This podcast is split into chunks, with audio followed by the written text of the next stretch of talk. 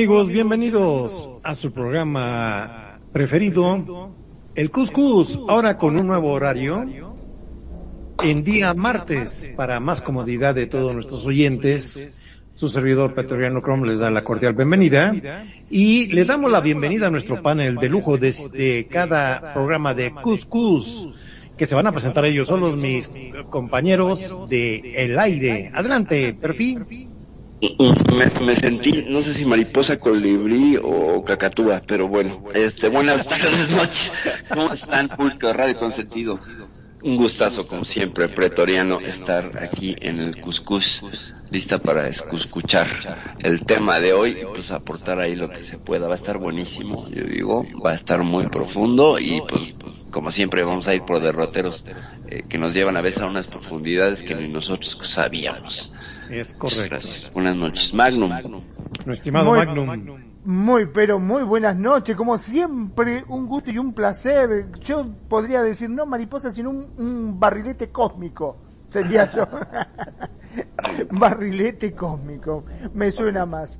Este, pero sí, estoy muy contento de este nuevo horario, nuevo día y quizás este programa no me asuste.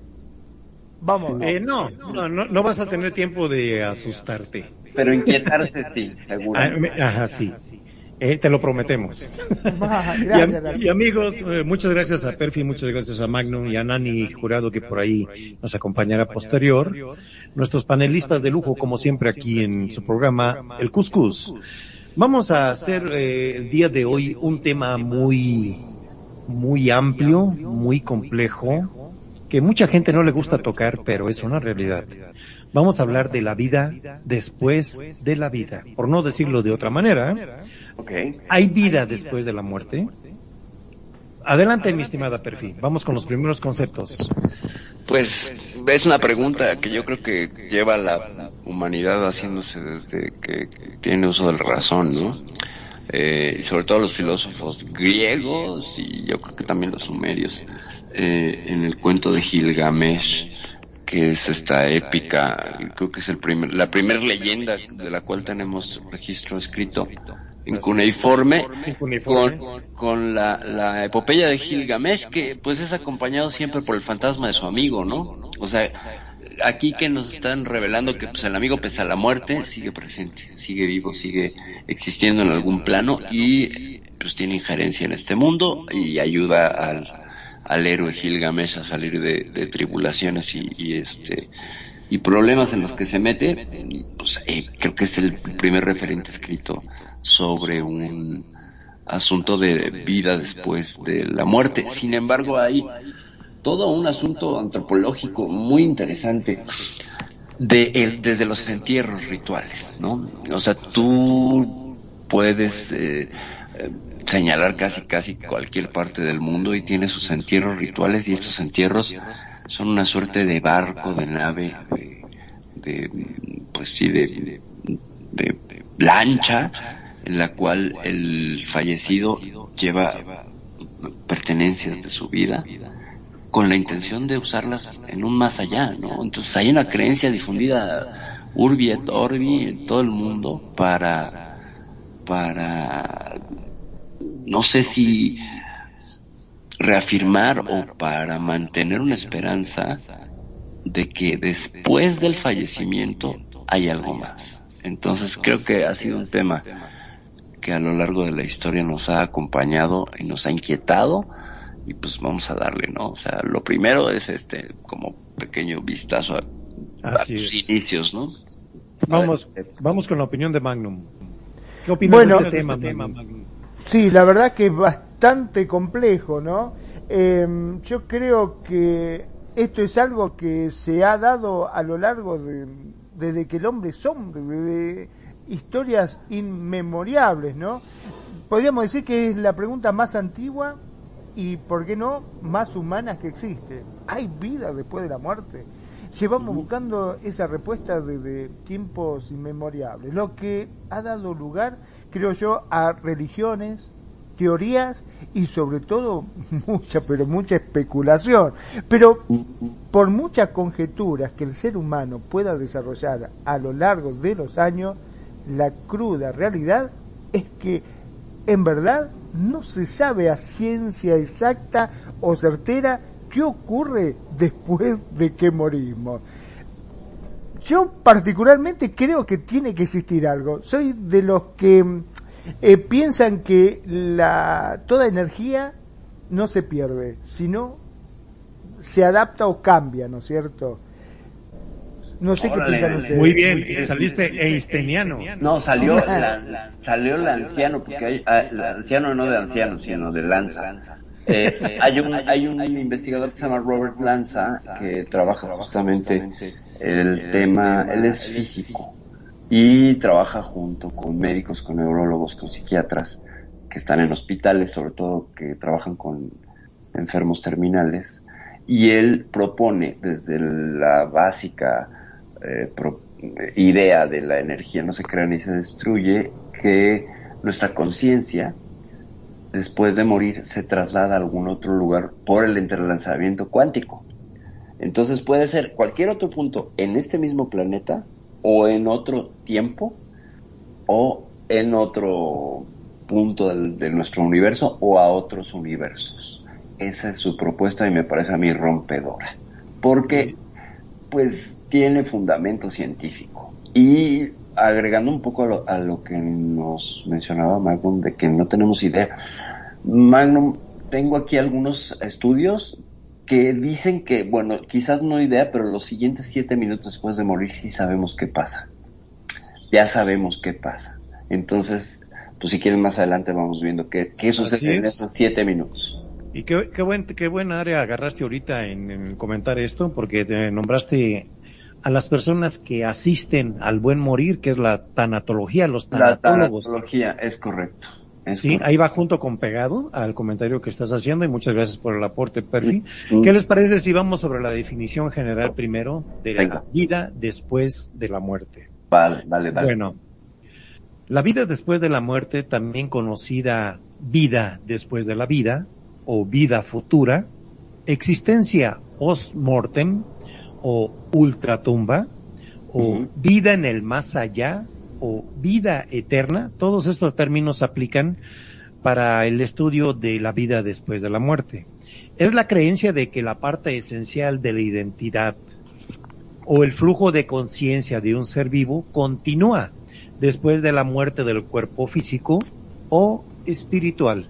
Según diversas ideas sobre esta vida, la esencia del que vive después de la muerte puede ser eh, de algún elemento parcial o la supervivencia del alma, del espíritu, o la conciencia que se lleva consigo y puede conferirle una identidad personal. La humanidad siempre ha tenido la esperanza de que haya vida después de la muerte, desde distintos puntos de vista. Esta existencia continua hipotética eh, tiene un lugar en el ámbito espiritual, mientras que en otros casos puede ser el volver a nacer en el mundo y, y comenzar el ciclo de vida nuevamente, que ahí está la pelea de la resurrección contra la reencarnación, probablemente, ¿verdad? Correcto. Y recordemos que el hecho, que son hechos pasados y que este último punto de vista, tales renacimientos y muertes, pueden tener lugar una y otra vez continuamente hasta que ingrese en un reino espiritual u otro mundo. Los principales puntos de vista sobre la vida después de la muerte derivan de la religión, el esoterismo y la metafísica. Esa es la definición, Perfil. Ok, me parece súper interesante. Yo haría una precisión. Creo que después de la muerte, y apegándonos al concepto de vida que requiere un envoltorio biológico, una máquina biológica que contenga una serie de características, eh, no la hay. Hay una eh, continuación de, de una conciencia, según yo, lo que he leído, lo que he visto y lo poquitito que he experimentado, habría una continuación de la conciencia, no en el estado de vida que conocemos. O sea, ya no hay, eh, de entrada no hay ego, ¿no? Porque no hay cuerpo. O, y al no haber cuerpo, pues ya no hay un yo, entonces pasa a, pasas a ser el ser y pasas a fundirte con el todo. Luego entonces, eh, pues imagínate una gota de agua cayendo en el océano, ¿no? ¿Cómo la puedes distinguir? No hay manera. Y un poco eso es, eh, pero sigue siendo eh, agua, aunque se va a fundir con el resto de las aguas y se va a hacer un agua más, eh, bueno, se va a hacer parte de un todo más grande. Eso es hacia donde apuntan muchas religiones, incluso estudios científicos y experiencias, sobre todo son interesantísimas las experiencias, las, las SMs, experiencias cercanas a la muerte, que presentan estos, estos nueve nueve estadios, si quieren se los comento, que son muy interesantes. Eh, eh, Raymond Moody es un es un ah muy bueno muy bueno Raymond Moody. Sí sí sí eh, muy muy interesante lo que hace este hombre porque él tipificó de alguna manera la forma en la que se manifiestan las experiencias después de la muerte clínica. Aquí tenemos que hacer una una precisión entre muerte clínica y muerte biológica, para no caer en temas de muerte cerebral y etcétera. La muerte clínica sería cuando hay un cese de las funciones vitales, sin embargo, se pueden reanimar. Es decir, puede venir un electroshock o una inyección de adrenalina, etcétera, y podría reanimarse ese organismo. O sea, todavía hay una ventana de tiempo pero la muerte biológica es donde ya existe un deterioro tóxico autogenerado por el cuerpo que destruye toda posibilidad de reanimación. Entonces, las experiencias que Raymond Moody nos narra, eh, que recoge de muchas culturas a lo largo del tiempo y de experiencias de muchas personas, sería la sensación de flotar, una sensación tremenda de calma, una sensación de ingravidez, eh, hay un viaje a través de túneles de luz. Eh, luego se pueden o no, todas estas experiencias pueden suceder todas o una o dos o tres y no tienen orden jerárquico. ¿eh? Eh, puedes mirar seres de luz, puedes encontrarte a la deidad superior de tu convicción, de tu, de tu convicción este, espiritual. Tus familiares también. Sí, sí, sí. Se mira la vida pasar, que ahí estaría el tema de, de, poder ver a los familiares. Una sensación, algunos dicen volar al cielo, ¿no? Eh, y enfrentan la, la disyuntiva de la opción de regresar. Y que se les, se les da la opción de regresar. Y que hay personas que narran que estuvieron a punto de decir que no querían regresar por la sensación tremenda de paz, bienestar y alegría que se siente. Luego entonces nos han contado y culturalmente tenemos un sesgo negativo sobre la muerte, el florecimiento final nos lo cuentan como algo terrible, espantoso, que, nos hace apegarnos terriblemente a uno de los apegos más difíciles de resolver, que es la vida, ¿no? La existencia. Entonces, eh, lo que aquí vamos a tratar de dar pues, son como herramientas para que miren desde otra perspectiva este suceso por el que todos invariablemente vamos a pasar o ya pasamos o estamos pasando y no nos damos cuenta. Dale. Sí, me llamó, me llamó mucho la atención el punto ese de que se puede reciclar la vida. Pero vamos ahí este con Magnum. Adelante, Magnum. Sí, la verdad que me he quedado pensando no solamente en eso, sino también eh, qué sucede con aquellas personas que tienen eh, muerte cerebral y están conectados a máquinas. ¿Qué pasa con su, su esencia, su alma? Como en el caso de Cerati, que estuvo muchos años conectado a una máquina y se suponía que él estaba con muerte cerebral, ¿no? Eh, ¿Será como estar muerto? Es, es la pregunta siempre que nos hacemos en, cuando sabemos de un caso así, si ellos están conscientes o no de lo que está a su alrededor, que no tienen la capacidad motriz de mover su cuerpo, pero están conscientes de lo que pasa, ¿no? Entonces, imagínate es como estar amarrado, como estar en una... Me pregunto cómo será su sufrimiento. Debe ser... Pues, sí. Qué horrible, ¿no? Claro. puede, puede o no. Eh, hay, Oye, no, no sabemos, no sabemos. hay, hay seis eh, pasos que hay que pasar a nivel sensaciones a la hora de morir. También están tipificados, se los comparto. Eh, primero dejas de tener hambre. Luego, y este es el orden jerárquico, ¿eh? este orden así va. Dejas de tener sed. Dejas de poder hablar. Dejas de poder ver. Dejas de poder oír. Y dejas de sentir contacto y de oler. Eso sería la, ya el, el- la- pues ya que te estás aventando en la resbaladilla de, de la, muerte, ¿no? Entonces, con las personas que tienen muerte cerebral, lo sorprendente es que algunos que han regresado que muestran signos de una conciencia más allá del cerebro. Ya, ya hemos analizado algunos casos, si no ahorita le damos una revisada chiquitita un caso interesantísimo de un estudiante. Eh, parece que entonces la conciencia no habita en el cerebro, que es una ilusión que tenemos, que el mismo cerebro crea de que nosotros estamos en algún punto del cerebro, nuestra, cuando estamos encavilando, escuchamos nuestros pensamientos en este torrente de 60, 70 mil pensamientos que tenemos al día, estaríamos eh, siendo engañados del recipiente que lo, que lo contiene. En realidad el cerebro sería una antena que se conectaría a una conciencia más amplia. Aquí hablaríamos un poco de Jung y el inconsciente colectivo, o de los campos mórficos, o de la teoría sintérgica de este hombre, Jacobo Greenberg. La conciencia parece que está afuera del cuerpo. Por tanto, cuando hay una muerte, eh, solo se desprende la antena, pero sigue, sigue recibiendo señal de alguna manera y se queda fundida pues con el wifi universal. Pues, pues podemos equiparar en este punto, cuando estamos en, eh, en nosotros en dentro de, que somos neonatos, Ajá. que estamos dentro del líquido amniótico, nos alimenta eh, nuestra madre a través del ombligo. Hay una cantidad infinita de conexiones del ombligo, eh, donde nosotros, es nuestro dador de vida, el ombligo, ¿verdad? El cordón umbilical. Acuérdate que también hay un punto donde dicen que cuando uno está muriendo, existe el cordón de plata, que está ligado de ombligo a ombligo. Nuestro cuerpo espiritual se une por medio del ombligo, que es una teoría. ¿sí?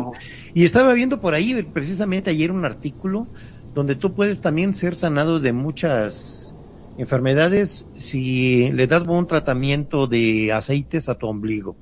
Me sorprendí, ¿eh? Ah, Que por, sí. por ahí empezamos nosotros a vivir, por el ombligo. De hecho, eh, cuando nos formamos, eh, en realidad no exactamente del ombligo, sino pónganse cuatro dedos debajo del ombligo y donde toca el dedo meñique, ese es el punto eh, donde las células primigenias de tu formación en la gestación Permanecen. Por eso los japoneses realizan el arakiri o harakiri, porque ese punto se llama ara, es decir, el punto inicial. A partir de ahí eh, se, se desarrolló y quiero decirles algo, gente. Empezamos con la forma de una mórula de células y después tomamos la forma de un toroide o de una dona. Y ese punto que donde se, con- se, se crea construye alrededor eh, células Y el hueco que queda, ese hueco que queda va a ser el tubo de el ano y la boca. Es decir, que básicamente pues somos un culo con patas, ¿no? ¿Por qué? Pues porque eh, ese tubo, alrededor de ese tubo todo va a crecer, todo va a crecer. Y en realidad, pues, no tanto es por la función eh, eh, digestiva, sino por la función de, de defecación, de excreción, la que estaría, la que se forma primero, incluso primero se forma todo el aparato excretor y al final el aparato bucofaringio, etcétera, etcétera. O sea, es muy interesante porque primero se nos forma el culo antes que el cerebro. Y eso es muy revelador en materia de estupidez humana. Pero bueno, con eso sirve el comentario. No quiero para hacerle el comentario a Magnum, pero ni modo. Magnum. es, muy escatológico. Muy escatológico todo esto que estamos viendo, pero bueno, este, vos sabés que hablando de todo esto, me estaba acordando de una película, no sé si ustedes la vieron, se llama Mártir. Que, Mártir, que quería saber este, qué pasaba después de la muerte. Entonces para eso agarraban a personas, porque dice que hay un, un instante antes de morir, que como bien dijeron, se sabe exactamente, o sea, no solamente pasa toda tu vida por delante de tus ojos, sino que se sabe qué es lo que hay después de la muerte. Entonces, en Mártir, en esa película se trata de eso, de ser testigo de qué es lo que sucede. Para eso agarran una mujer, no le dan de comer, le dan solamente como una cosa media rara que es para mantenerla con vida y le empiezan a despellejar, le sacan todo el pellejo, toda la piel, toda este, y la tienen colgada con gancho, no, no la hacen sufrir terrible, terrible, terrible, y antes de morir algo le dice a la líder, que provoca que ella vaya, no dice nada, solamente se acerca, se lo dice a ella, ella va, se encierra y se pega un cuetazo, un tiro en la cabeza. O sea, vas a saber qué es lo que le habrá dicho, ¿no? Este, eh, de eso se trataba. Yo pensé que la habían visto. Mírenla porque es terrible esa película. Mártir se llama. Que sería espectador, ¿no? Sí, está pesada. Está muy pesada, sí, sí, sí. Es terrible, terrible, terrible. Todo lo que pasa, cómo la torturan, cómo. No, no. Terriblemente sangrienta. Pero no me cabe duda de que puede haber gente que haga unas atrocidades así como para saber qué es lo que hay después de la muerte, ¿no? convengamos que eh, se han hecho, bueno, no solamente en el caso de esta película, Hitler, cuántas cosas ha hecho con la gente también ah, para saber. los experimentos. Muy bien. Vamos a este punto de la historia. Existe una extensa literatura sobre el tema de la vida después de la muerte a lo largo de los siglos, principalmente eh, de fuentes religiosas. Existen también estudios etnológicos y tesis filosóficas. Múltiples tradiciones y corrientes de pensamiento están interesadas en esta cuestión, como el chamanismo, el amaísmo, el espiritismo, la teosofía, la antroposofía. También existen relatos populares de manifestaciones de los difuntos o experiencias cercanas a la muerte. Todas las civilizaciones desde los tiempos prehistóricos han dejado rastros de creencias en una existencia después de la muerte, cada una con una propia percepción de la inmortalidad. La inmortalidad del espíritu, de la retribución de las almas y del sentido de la vida.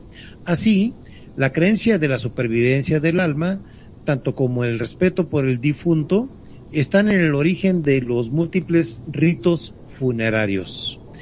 En este punto este, estamos hablando de que muchas culturas tienen, de acuerdo a su modo de ver el evento de la muerte de alguien, eh, hacer eh, un tipo de un rito de acuerdo a sus costumbres para que las almas lleguen y vivan en el otro plano. Sí, es una definición muy general, muy usada. Eh, es un razonamiento intelectual que contempla analogías con ciertos fenómenos naturales, así como que la muerte sería como dormir, seguido de despertarse, obviamente, como el invierno, que va seguido de la primavera. También el principio de enterrar los cuerpos eh, recuerda a la siembra de semillas en la agricultura. Se siembran a las personas que, que vuelvan a renacer. Algunos sistemas de creencias, como la tradición abrahámica de Abraham, sostiene que los muertos van a un plano específico de existencia después de la muerte.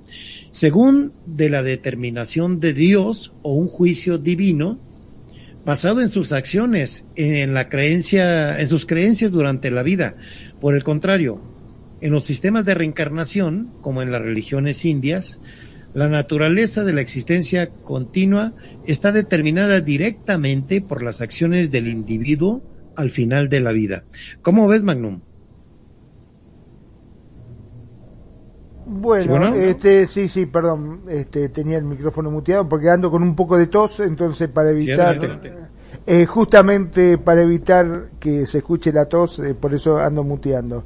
Este, sí, verdaderamente son muchos los ritos que hay, sobre todo cada religión, digamos como que toman algo a su favor como para que la gente pueda hacerse de esa religión, ¿no? Ahora, yo me quedé con esto de los tipos que se inmolan, ¿viste? De los turcos, estos que se ah, sí, los, sí, sí, sí, los chalecos que supuestamente si, si se inmolan o, o mueren por Alá, eh, le van a dar no sé cuántas vírgenes en el, allá en, el cielo, supuestamente, ¿no?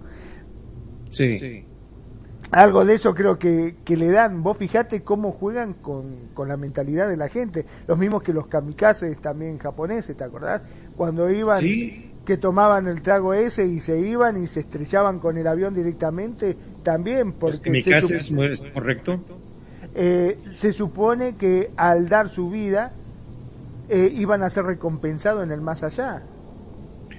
Sí, pues los árabes cuando que son suicidas también cuando cargan sus bombas y todo lo que hacen, ¿verdad? Con una fe, eso sí se les admira la fe que, de creer, ¿eh? Para que hagan eso. Impresionante. ¿Sí? es un, trabajo, un trabajo mental que les hacen. Este, no es una imposición, es una costumbre de ellos este, respetar las reglas entre comillas. Son sus reglas, más no de toda la gente, ¿verdad? Estamos hablando de una religión en específica y se respeta. ¿Sí?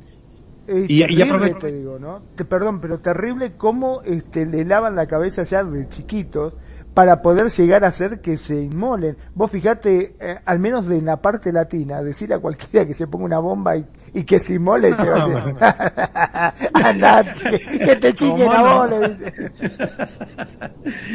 Exactamente, un latino no piensa así. Apreciamos mucho la vida, ¿verdad? Pero bueno, vamos a hacer este, este, eh, ya que comentas este, esta programación, es una programación que se hace, ¿verdad? Vamos a hablar de los diferentes modelos metafísicos para, de los conceptos de, de que supuestamente hay otra vida. Los teístas generalmente creen que algo de la vida, después de que la muerte, después de la muerte les espera al ser humano cuando muere. ¿Qué les espera? Los miembros de algunas religiones no teístas tienden a creer que una vida después de la muerte, pero sin referencia a ninguna deidad. ¿Sí? Los saduceos, la antigua organización judía, generalmente creía que había un Dios, pero no había una vida después de la muerte. Muchas religiones ya sé que, ya que crean que la existencia del alma en otro mundo, como en el cristianismo, el islamismo, o en muchos sistemas de creencias paganas, eh, de reencarnación, por ejemplo, como muchas formas de hinduismo, budismo, creen que el estado del ser eh, en vivo después de la muerte es una recompensa o un castigo eh, durante a la conducta que tuviste en la vida terrenal. El dogma principal del cristianismo se basa en la idea de la resurrección. De acuerdo a lo escrito en los evangelios, poseen de que la creencia de que Jesucristo regresará a la tierra por segunda vez, resucitará entre a los muertos, algunos para la vida eterna y otros para la condenación eterna. En el catolicismo se apoya también la creencia de la resurrección de los muertos, pero creen en la existencia de un purgatorio, donde los difuntos purgan sus pecados antes del encuentro con Dios. ¿Cómo ves estas definiciones? Bueno, yo este, verdaderamente pienso de que hay que tomarlo con pinzas, ¿no? Todo esto, porque si bien eh, yo me estaba acordando de una tía que siempre decía, era viuda, y siempre decía, ay, que Dios lo tenga en la gloria y que no lo largue. Y yo decía, ay, no seas así, no te gustaría que lo reviviera. Déjate de joder. Se lleva ya, no sé, como 10 años de muerto. que voy a dar? Unos huesos podridos, todo. Dejate de joder si llega a revivir eso, dice. Es un zombie. No, no, no, no quería saber nada. Este, si bien todos queremos este, a nuestros seres queridos y nos gustaría verlos volver, pero era un poco como cementerio de animales, ¿viste? ¿Qué es lo que vamos a obtener cuando vuelvan? Sí, sí, muy cierto. Y vamos a, a, tratar este tema de, vamos entrando ya en esta área, de cómo vemos nosotros, cómo tenemos los humanos la visión de vida o de muerte. ¿Sí? La muerte tenemos la visión de que es una, una, una persona vestida con un manto y una capucha, sin rostro, apagando toda luz a su paso en un ámbito tétrico, con la guadaña en la mano para cegar vidas, con una eficacia y puntualidad precisa, inevitable. Así morimos como si nos hubieran asesinado, ¿eh? Sentir acercarse a la muerte o temer que te maten, sentir la angustia de tan, tantas incógnitas, cuándo, cómo, dónde y sobre todo, qué hay después. Y todo empieza por que mucha gente no quiere saber quién y qué somos. ¿Por qué batimos estos temas, Magnum? Bueno, sí, este, lo que pasa que nosotros, yo creo que en la mayoría todos tenemos miedo a lo desconocido. Vos fijate que el hombre de por sí, eh, aquello que no conoce, le tiene miedo, como sucedió cuando eh, se hablaba de volar, ¿te acordás? Eran llamados locos, cuando se decía que la Tierra era redonda también, este, todo aquello que, mm, digamos, la gente desconocía, que no lo podía ver, que no lo podía palpar, que no lo podía comprobar, automáticamente eran llamados locos o eran encerrados, castigados, hasta muchos este, terminaban siendo este, colgados o asesinados justamente por creer distinto a lo demás. Y en el caso de la religión es muy, pero muy difícil porque, bueno, entra un factor preponderante que, sobre todo cuando se mezcla la religión con este tema del, de lo que se desconoce, se arma unos líos terribles, porque depende de la religión que sea, se dice una cosa o se dice otra, ¿no es cierto? y entra el fanatismo, entra todas esas cosas que tiene la gente que ya empiezan a desvariar y, se toman para cualquier cosa. Sin ir más lejos, cuando se en otro programa de, de Perfect con Euforia, estábamos hablando justamente de los cometas, ¿te acordás cuando se dijo que venía a chocar con nosotros un cometa? Muchos lo que hacían se mataban porque dice, sí, va a venir el cometa y nos va a matar. Bueno, pero espera que venga el cometa y te mate, ¿por qué te va a matar antes? que aparezca. Claro, espera que aparezca el cometa primero. O sea, no, y muchos, se, muchos se gastaron las tarjetas de crédito y no hubo nada y se quedaron endeudados también. también. Bueno, yo hubiese sido de lo segundo, ¿ves? De lo que pedía préstamos, la gastaba, todo. Acuérdate, de los mayas, tienen la culpa los mayas. Exactamente, totalmente. Estos mayas de mierda que no cumplen, dijo. Bueno, mira, el joven, cuando estamos jóvenes, no pensamos en la muerte, mientras que el viejo no puede evitarlo. Todo es una cuestión de la capacidad de aceptación de lo que queremos o tememos que sea la vida. Hay temas importantes, dos, la cuestión de la inmortalidad y la del alma. Por un lado, todos deseamos la inmortalidad, que vamos a vivir 500 años, ¿no? Eh, que los no creyentes niegan. Por otro lado, están los que buscan y creen en los aspectos inmortales del hombre o todo él. El hombre es un ente físico, también está compuesto por cuerpo físico y alma. Prácticamente todo el mundo cree en el alma. Unos como un elemento físico existente en alguna parte, quizás el cerebro, lo que decía Perfección rato, El alma, una cuestión de fe, no es un tema científico, y ahí sí difiere lo científico con lo religioso, ¿verdad? Para los cristianos, el alma espiritual no es ni materia ni energía, no tendría forma ni tamaño. Si es inmortal, ¿qué es entonces el, alma, no? El alma es el interior de nuestro interior, el lugar más recóndito y secreto, el que nos recuerda que estamos hechos a imagen y semejanza de Dios, donde Él puede morar convirtiéndonos en templos, donde podemos conversar con nuestro mejor amigo. Adelante, Perfil. Pues, ¿ya ahí me escuchan? Sí, adelante. Ah, genial. Perdón, perdón por el, por el hiatus. Eh, ya estamos en temas religiosos, este, y hablando del alma. Muy bien. Exactamente. Ok, eh, híjole, es que este asunto donde como que está contrapuesto un poco con el asunto de, con la idea del Dios que está en un cielo lejano y, y el Dios que mora dentro de ti, ¿no? Que eres parte del mismo. Eh, no sé si esto tendría que ver con los ángeles apócrifos y la idea de los esenios. Eh, sí, en este caso el alma la consideran como la esencia de la vida, ¿no? El soplo divino que anima, que se separa al morir, quedando Ajá. solo un muñeco de barro, con lo que supuestamente fuimos hecho. ¿Cuándo? Sustituido por un cuerpo celestial inmortal. Esto, esto quién lo inventó. Quizás nos haya sido transmitido de años por el soplo de vida, por el testimonio de un ser divino. Es ahí la paradoja.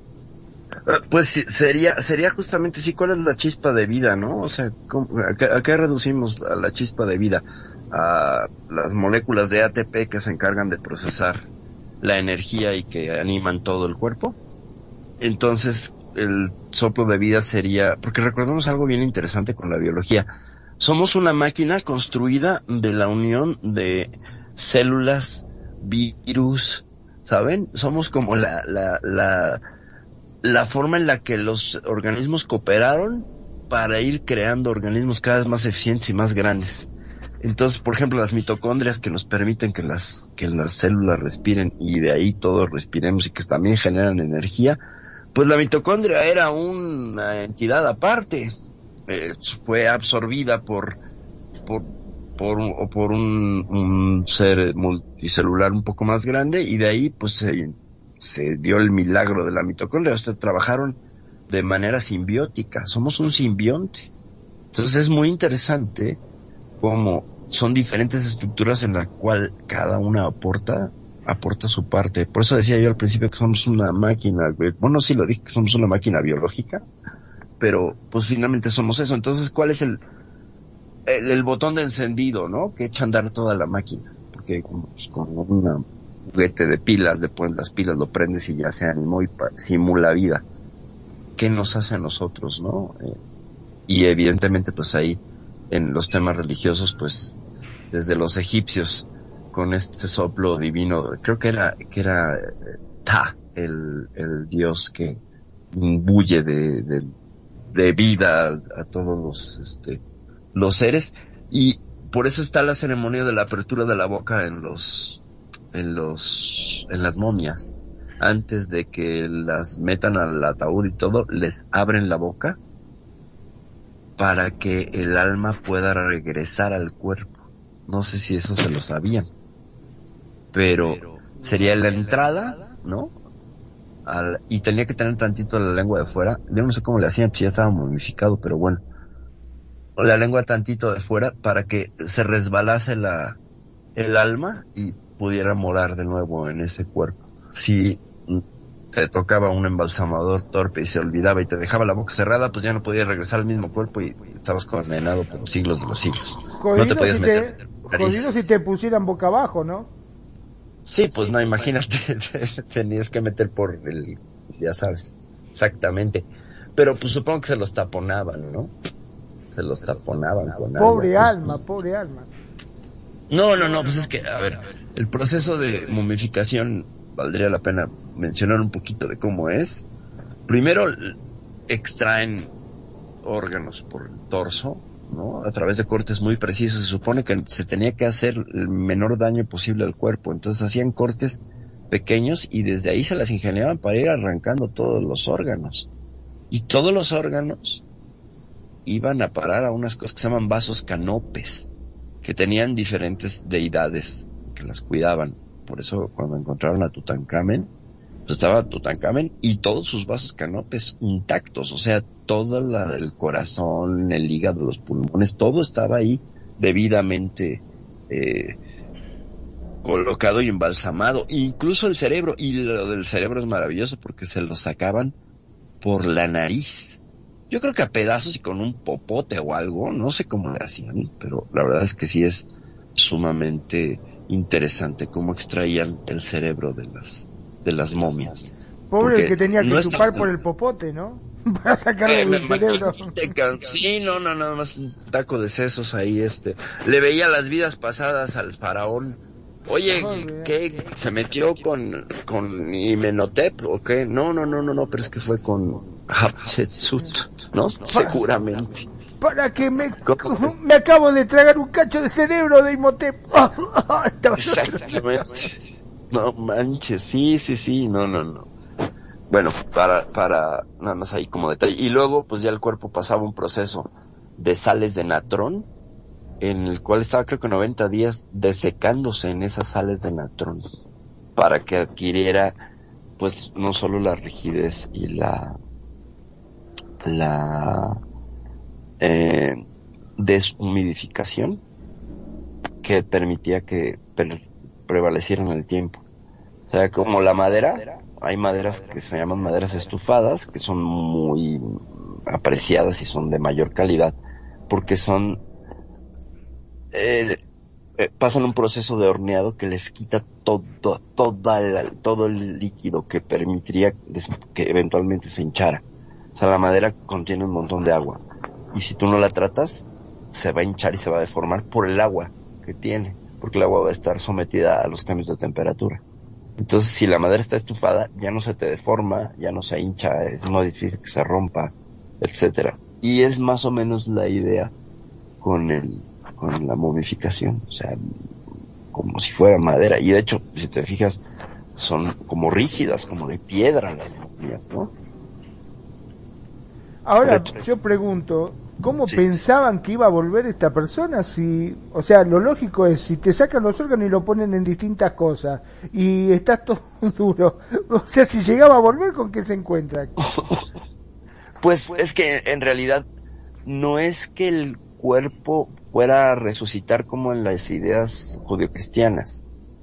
Era solamente como la base donde esa alma regresaba después de viajar por el río este del inframundo y pasar por la bestia devoradora de los corazones y el juicio y todo, ya que pasabas, pues te regresabas a tu cuerpo y entonces en ese cuerpo morabas la eternidad. Pero feliz, ¿no? Y podías salir y explorar, etcétera, siempre cuando estuviera abierta la boca. Eso le permitía al, al alma desprenderse, pero como el ataúd de los vampiros, pues. Era un don de regresar para que no estuviera perdido en el en el en el universo. Y si se fijan de alguna manera las la pirámide de, de Giza consideran que es una lanzadera de almas porque eh, no es que si no hay ninguna momia ahí dentro no es una tumba es otra cosa. Y entre tantas teorías que señalan que está apuntando a Sirio una de las cámaras secretas directamente a la, lo que sería la cámara del rey.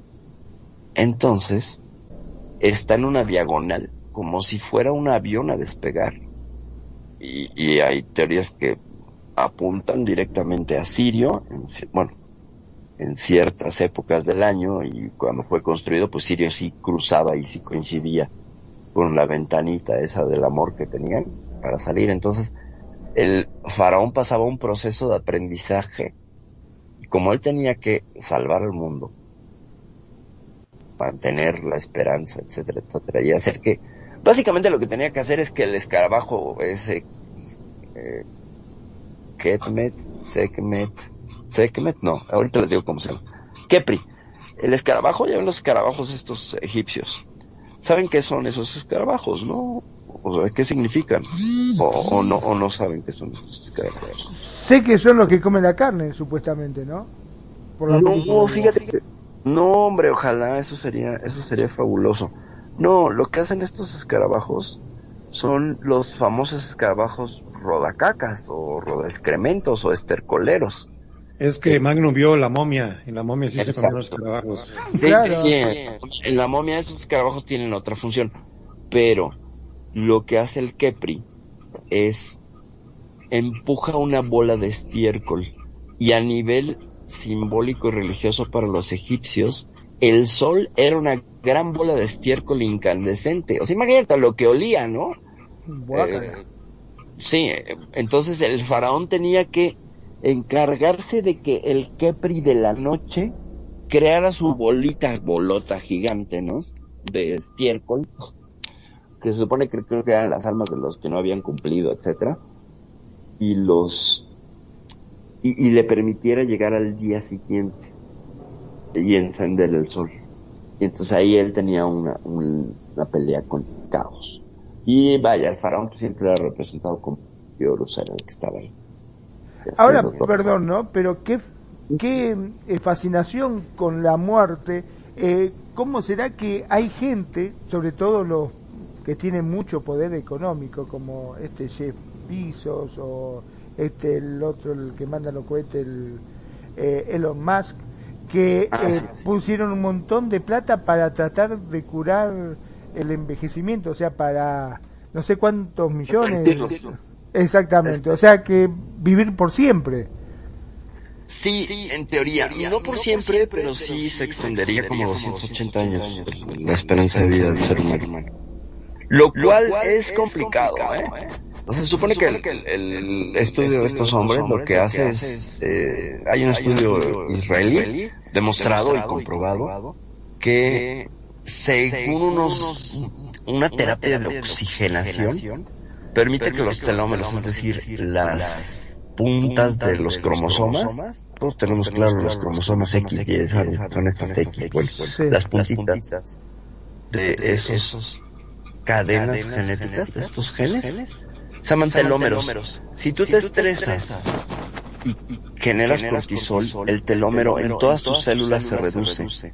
Luego entonces envejeces y mueres más. Que se va a estar reduciendo, ¿por qué? Porque cada vez que respiras te oxidas. Pero cuando le agregas a, a la oxidación cortisol, se reduce más. Entonces el estrés te, te acabaría matando, envejeciendo y llevando una, no calidad de vida. Cuando hay estos baños de oxígeno en, en las células directas, eh, el telómero crece. Y entonces al crecer se restaura todo el organismo. Y bueno, pues también hay unos estudios de una muy bonita medusa que es inmortal. Esa sí es inmortal. Esta medusa lo que hace es cada vez que llega a la vejez, revierte todo el proceso y se convierte en adolescente. Y otra vez vuelve a vivir toda su vida. Llega adulta, mayor, y vuelve a ser adolescente. Y así, así. Y pues han encontrado individuos que consideran que tienen 400 años, si no es que más. Wow. Entonces por ahí están, se está, se está indagando cuál es el secreto a nivel genético que hace este reset y lo vemos en especies como las lagartijas que se regeneran la cola. Nosotros con trabajo nos crecen los dientes y luego se nos caen y ya nos vuelven a salir. Entonces, eh, nos crecen las uñas, podemos reparar nuestra piel, el cabello, etcétera, pero si perdemos un dedo ya lo perdiste, ¿sabes? Entonces no, no tenemos la capacidad de crecer las partes perdidas. También por ahí está, está mucho de. ¿no? Y sí, obviamente hay una obsesión. Y bueno, ahí tenemos, ah, ¿quieres el primer obseso? De eso es el señor Walt Disney, ¿no? Que pidió que lo congelaran. Ah, sí, a criogénico. A criogénico, sin considerar que, bueno, eh, cuando te, te congelan a ese nivel, eh, pues sí, se conserva todo, pero el problema es que a nivel celular la congelación genera cristales y esos cristales van a atravesar todas las células. De hecho, estarían todas como cruzadas por espadas detenidas. O sea, la célula está atravesada por una espada. O sea, en el momento que venga la, una espada de hielo, en el momento que venga la descongelación, ya no hay cuerpo que pueda revivir porque todo está pinchado por dentro, está, está mal, ¿no? Roto, perforado. Habrá, que preguntarle a Arnold, el Capitán Frío, de Batman, ¿no? justamente. Sí, y, si no estaba frío, se moría. Claro, claro. Pero, ahí, habría que ver este, qué procesos seguían para el asunto de la criogenia. Pero porque David tiene un accidente, ¿no? Entonces necesitaba estar frío. Necesitaba frío. Vamos a poner la mano en frío. No, ya está bien. no, déjeme así calientito. Hay empresas que te, que te criogenizan, ¿eh? Dice que hay más de 500 mil personas que están criogenizadas ya, de mucho dinero. Hazme, favor, hazme favor, se han gastado una cantidad estúpida de dinero en un proceso que solamente los tardígrados, estos bichitos que son como Superman, que pueden andar en el espacio y no se mueren, que los puedes congelar y no se mueren, que los puedes meter en agua hirviendo y no se mueren, que los puedes eh, meter en hielo y no se mueren, ellos sí soportan, tienen la capacidad, y hay unas ranas también, de que sus células no sufran el proceso de cristalización. Y entonces no se perforan y no hay daño tisular. Y eso es interesantísimo, porque entonces sí hay especies que han crecido con la adaptación específica para sobrevivir a la congelación. Entonces, pues sí, pero creo que las personas que están criogenizadas, pues sí son como un alfiletero, ¿no? Pues ya echa su calaca, porque pues, se murieron y ya los... Sí, y, es sorprendente la naturalidad que suelen presentar algunos creyentes ante la idea después de la muerte, los religiosos, ¿verdad? Se hacen una preparación espiritual para hacer frente a ese evento, ¿verdad? Que todos, bueno, la mayoría tememos, ¿Por qué? Por lo desconocido, ¿verdad? ¿Cuánta gente se ha visto en una situación muy grave? Por ejemplo, en un túnel con una luz intensa, una luz blanca al fondo y al despertar interpretan que han regresado del cielo o la muerte. Quizá no estuvieron suficientemente muertos, o qué era, quizá una, una alarma que potenció su capacidad anímica de favorecer la recuperación.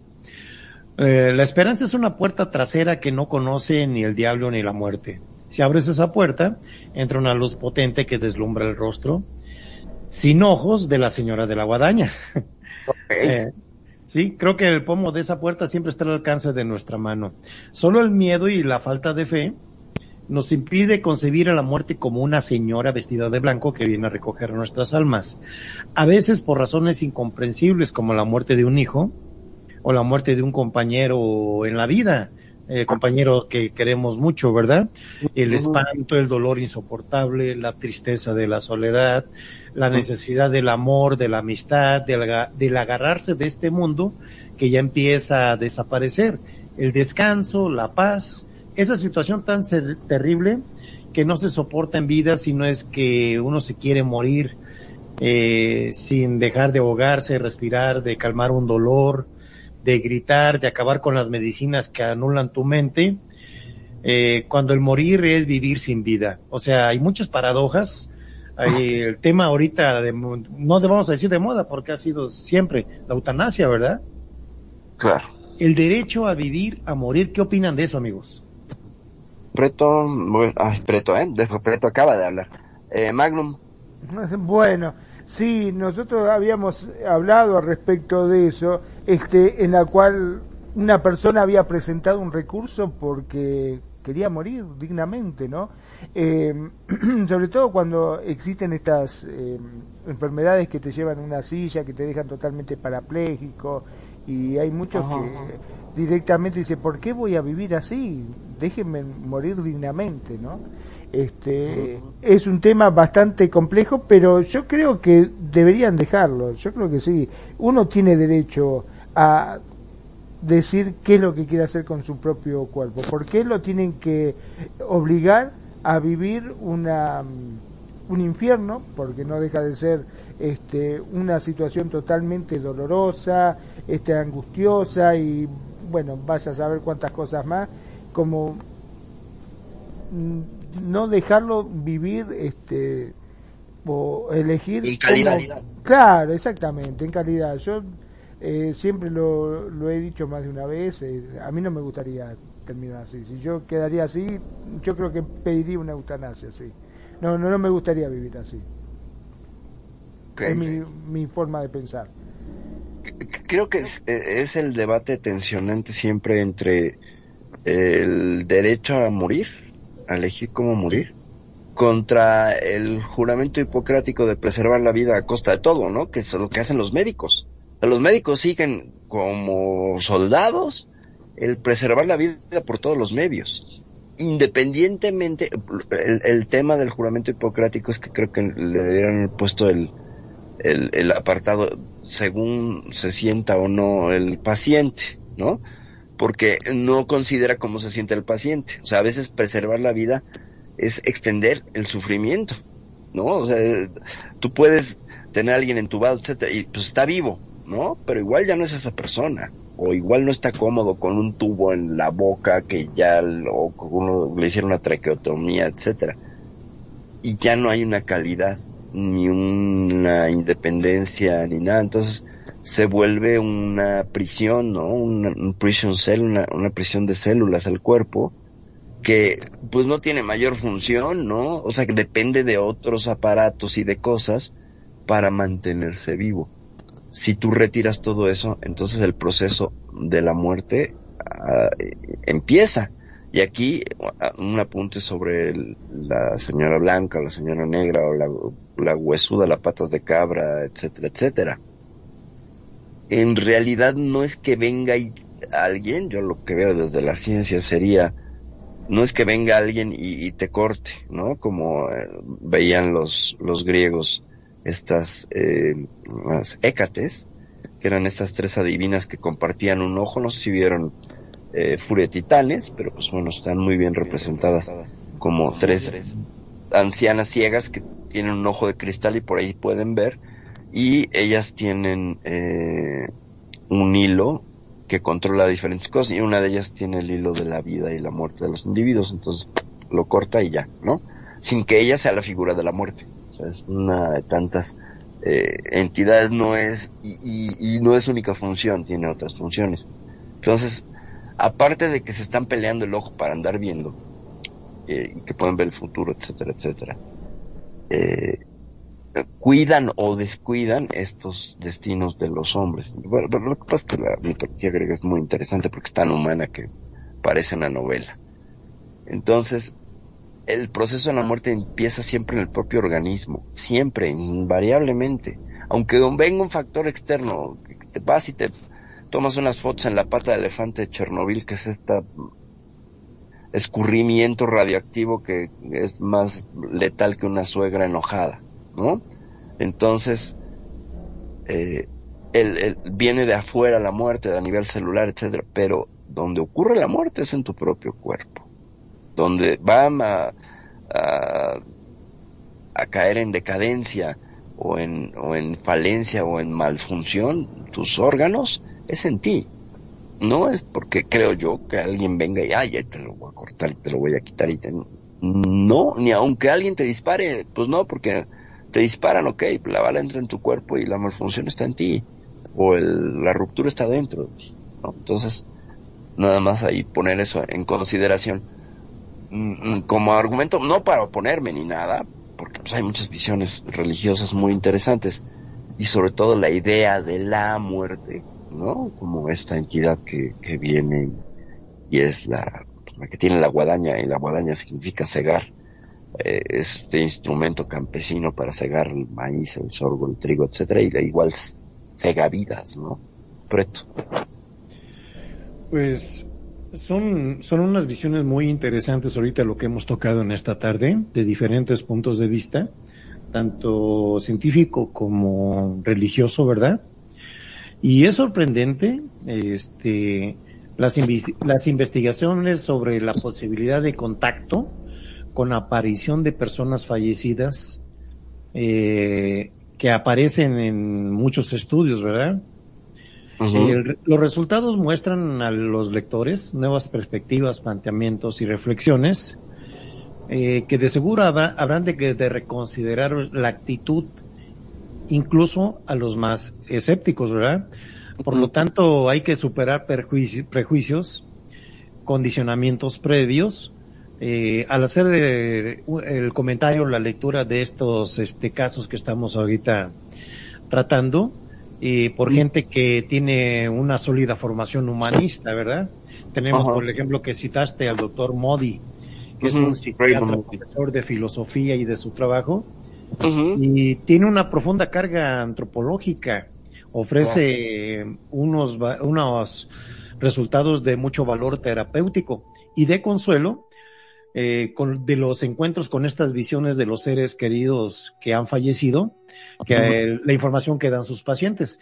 Es muy, muy, muy bueno ese, ese, ese autor, ¿eh? Ya lo he leído algunas veces. Es impresionante. ¿Qué nos puedes decir de él, Perfil?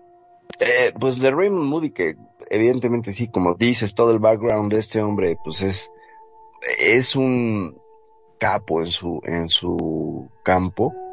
Y llama la atención que gente como él, como, como este otro Wise y como Elizabeth Kubler-Ross, que es otra psiquiatra, que es bárbara, no sé si la han leído, eh, me la refirieron apenas el día de hoy, ya la conocía, eh, había visto por ahí parte de su bibliografía. No sé si me descargué uno de sus libros, pero es alguien que ofrece enorme consuelo para las personas que están dol- dolientes, ¿no? Que están en Sí. este asunto de la antesala.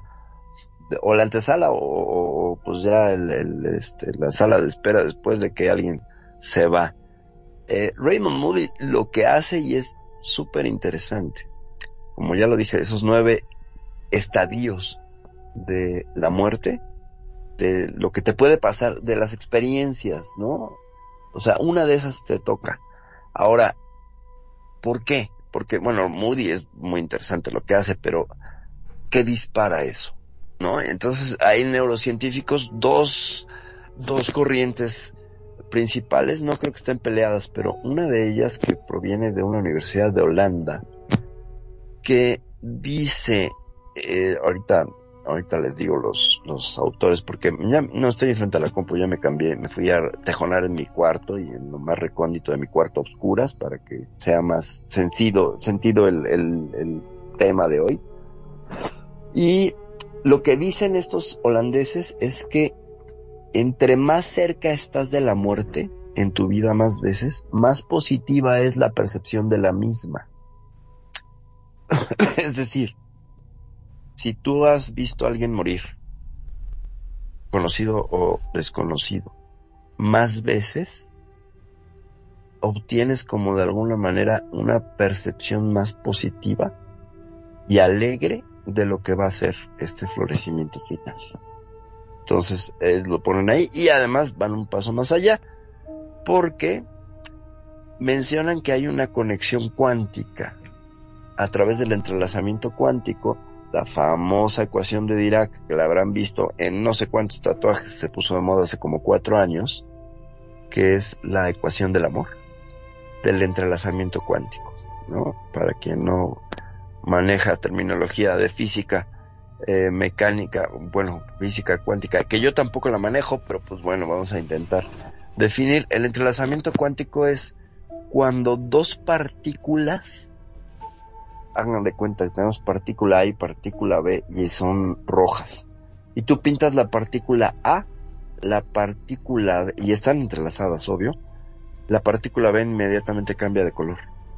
Si tú cambias de posición la partícula A, la B copia esa. No importa la distancia que tengan. Tú puedes tenerlas a 10 centímetros o a 300 mil años luz.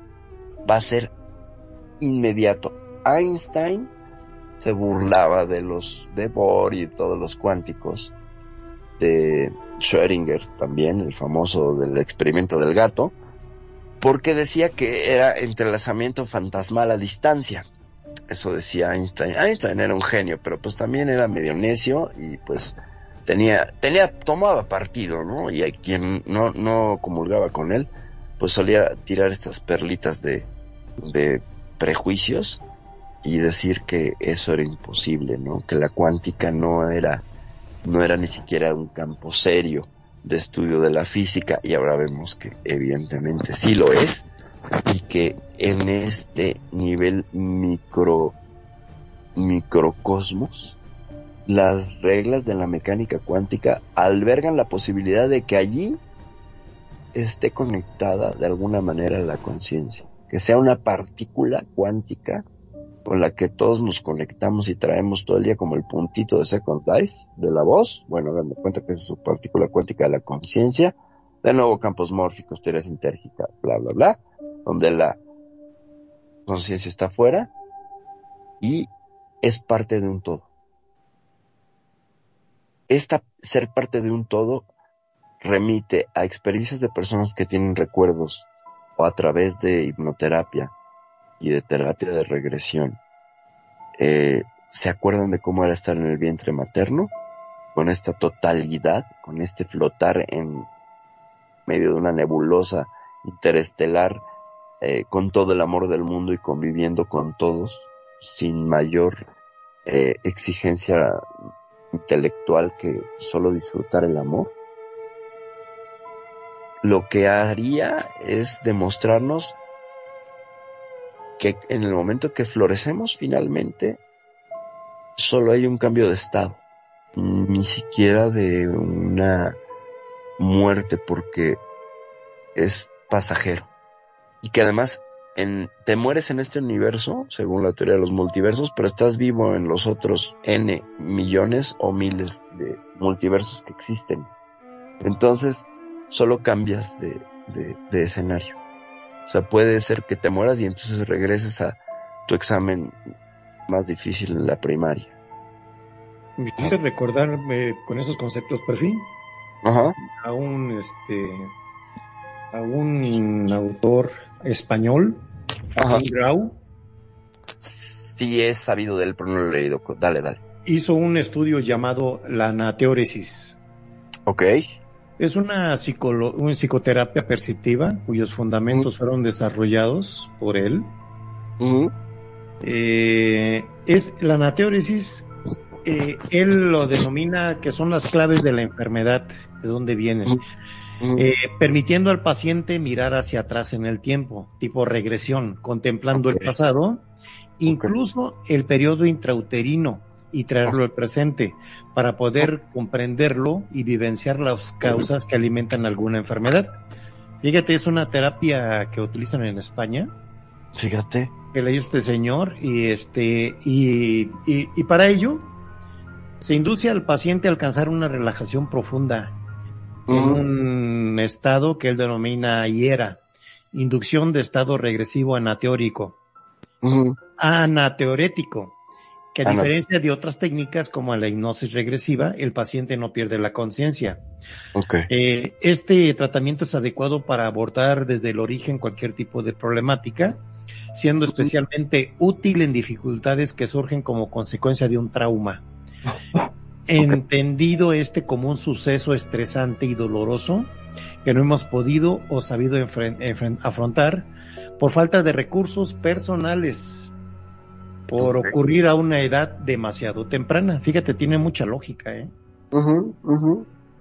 ¿Eh? Adelante, perfil. Eh, Vamos con Magnum. A ver, Magnum, Magnum.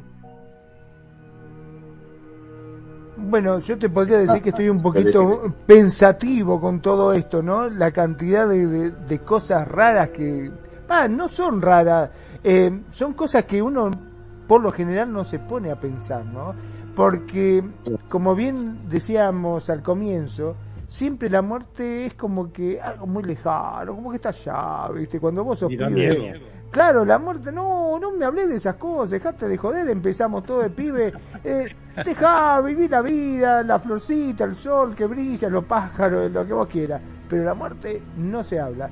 Y efectivamente, a medida de que va pasando el tiempo y empezás a ver que ya hay amigos que no están, familiares que no están, este, familiares directos, amigos, y empezás a, a, a rondar esa idea de qué es la muerte, qué pasa con esto, existe otra cosa, eh, y hay muchas teorías y verdaderamente como ustedes lo están diciendo, escuchás uno, es como, viste, cuando vos escuchás los políticos, que decís, miércoles, tiene razón, sí, la verdad es así.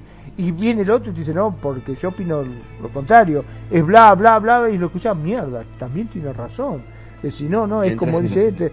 Y, y entras en una disyuntiva que la verdad no sabés para dónde salir corriendo.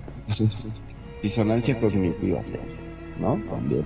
Exacto. O sea, eh, eh, sí, o sea, no sabes por dónde jalar, claro. El, el, lo que yo veo es eh, una, una eh, hay, hay, Te perdemos, Perfi. Bueno, sí, este, por ahí tu micro. No, no, si estás hablando, Perfi, no te estamos escuchando nada. Da tres golpes si sos vos. Invócalo. Invocamos Sí, sí. a Perfi.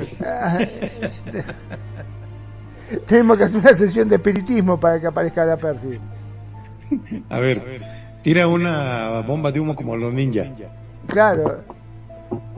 ya Si si estás del más para allá, venite al eh, más para invoca, acá. invoca a Perfi, invoca Perfi.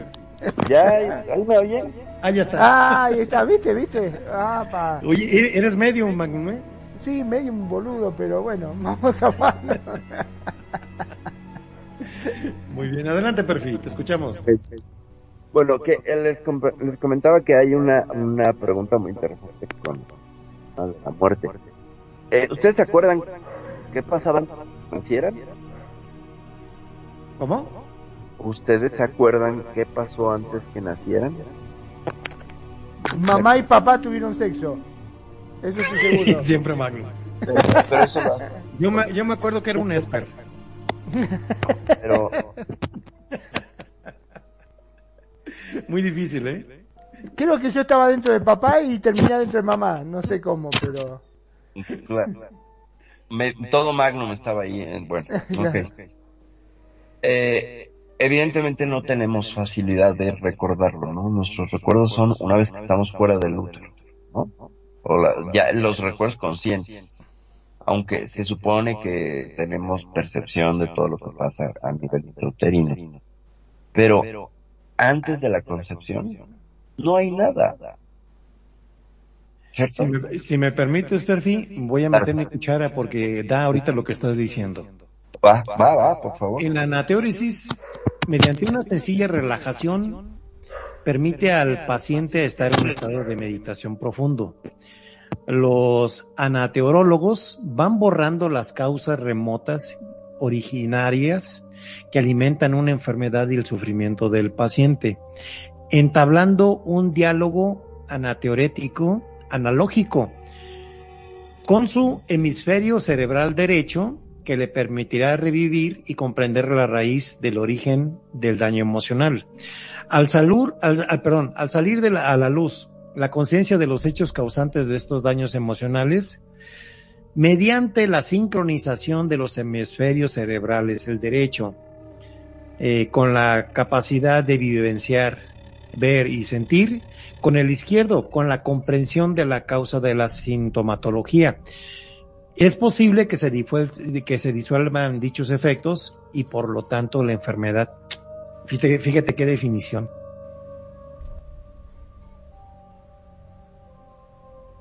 Bueno, Nos dejaste a todos sin palabras. Fue una definición muy fuerte. A ver, ahí. Ahora sí, sí. sí, ya te oímos. Bueno, Te oíamos. bueno, bueno, bueno, te oíamos. Vuelvo a invocar. Magnum. Eh, ¿Cuál era el sortilegio ese que habías dicho la vez pasada, Brito? Es que estas apariciones y desapariciones de perfidia nos están afectando. Sí, este, aquí manejan de que la relajación te permite sincronizar tu hemisferio derecho con tu hemisferio izquierdo y da como resultado que puedas ir borrando ciertos patrones de enfermedades que sufres por medio de traumas que te han sido causados desde la infancia, ¿verdad? Es una especie de regresión, pero se me hace muy interesante el término de hacer la sincronización del cerebro. ¿Habías oído alguna vez algo así? La verdad que no. Este es que hay muchas cosas, ¿viste? Hay hay demasiado eh, que se habla y como bien dijiste, también uno le rehuye mucho a estas cosas, a estos temas porque le tiene miedo. Yo particularmente, este es una cosa que digo, y sí, obviamente que todos lo vamos a morir, pero dejémoslo para allá. Hablemos de Sí, pero luego, luego hablamos de eso. No, eh, Claro. Siempre esquivamos el tema, la verdad. Pero Es una, es una condición natural del humano. Eh, de que estamos eh, ocupados con tantas cosas en la vida, entre comillas, que nunca volteamos a ver este tema, ¿verdad? Por miedo, por desconocimiento. Imagínate que si supiéramos exactamente qué pasaría si morimos y está mejor allá que acá. ¿Cuánta gente muerta no hubiera? Sí, seguramente. O que se corriera el, el rumorcito nada más, ¿viste? Porque Ah, ok. vos imaginate ya con el tema de que se venía un cometa, la gente ya se mataba por las dudas, o el Ajá. otro que decía del este, los extraterrestres que también se mataban porque pensaban que sus almas iban a ser recogidas por un plato volador y se la a Bueno, sí. llevar a otro planeta. O sea, la gente hace cualquier cosa. Desgraciadamente es impensable cosas que hace la gente por, este, no sé si prolongar la vida o quizás simplemente lo haga por miedo, ¿no es cierto? Por miedo a lo desconocido, por miedo a, a lo que vendrá. La gente hace todo lo posible por extender la vida, incluso matarse. O sea, sí, esa secta de la escalera al cielo, sí, qué bárbaro. O sea, pero además se mataron con estilo, traían zapatillas Nike. Sí, Nadie sí. puede quejarse de eso. Todos traían zapatillas Nike. Pero, pues vaya, eh, aquí, aquí volvemos como a la, a la reflexión inicial, ¿no? Hay algo, sí, definitivamente. ¿Qué podemos asegurar? Pues los siguientes minutos, siete minutos después de morir, podemos registrar actividad, actividad cerebral, incluso eh, en cerebros que se darían como clínicamente muertos, pues bueno, se vuelven a reconectar y hay actividad ahí eléctrica. Eh, se activan zonas de... ¿Se acuerdan que en algún programa mencionamos de este hombre que no era intención de los investigadores, pero lo tenían con... con pues, lo estaban escaneando cerebralmente y se murió el tipo mientras esto pasaba. Entonces fue el primer caso en la historia de una eh, de un escáner cerebral de alguien cómo moría, o sea, se veía cómo moría el cerebro.